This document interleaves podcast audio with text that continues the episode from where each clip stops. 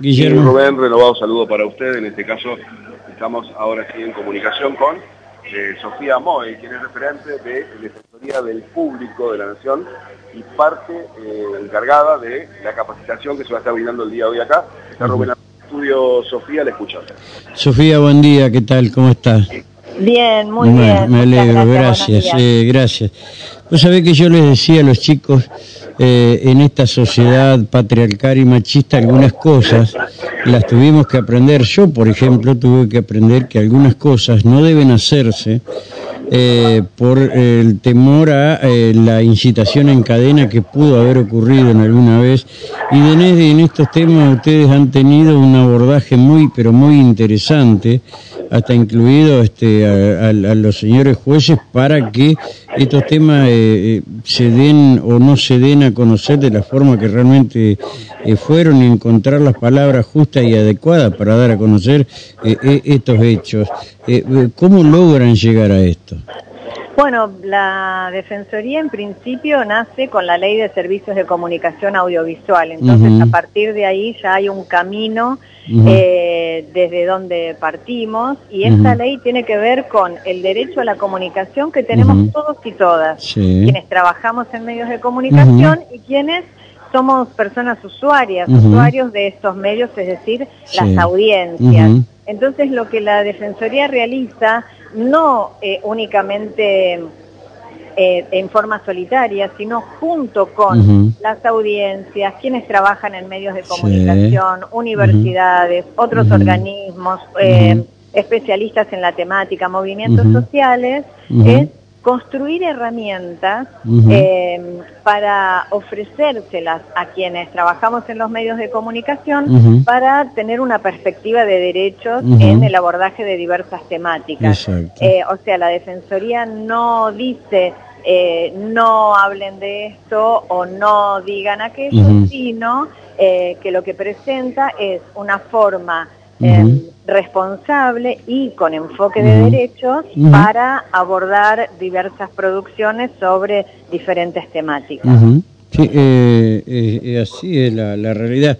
Ahora, ¿cuánto nos costó entender esto, no?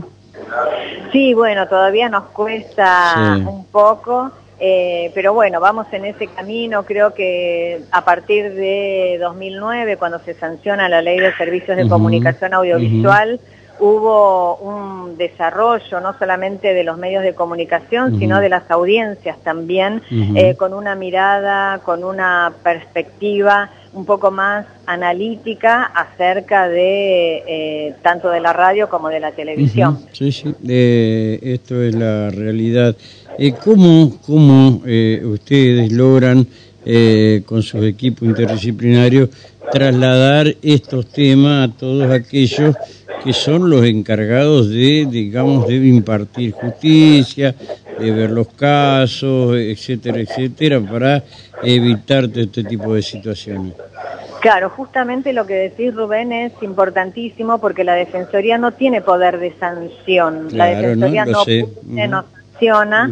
Eh, lo que hace es establecer un diálogo entre la audiencia y los medios de comunicación. Las eh, diversas resoluciones de la Defensoría, los monitoreos que la Defensoría realiza y estas recomendaciones se traducen en informes de gestión que eh, se distribuyen entre todos los diversos organismos del ámbito ejecutivo, legislativo y judicial en todo el país. Y de esa forma también entonces eh, contribuimos para que las políticas públicas de los diversos organismos también tengan la perspectiva de la comunicación en sus resoluciones.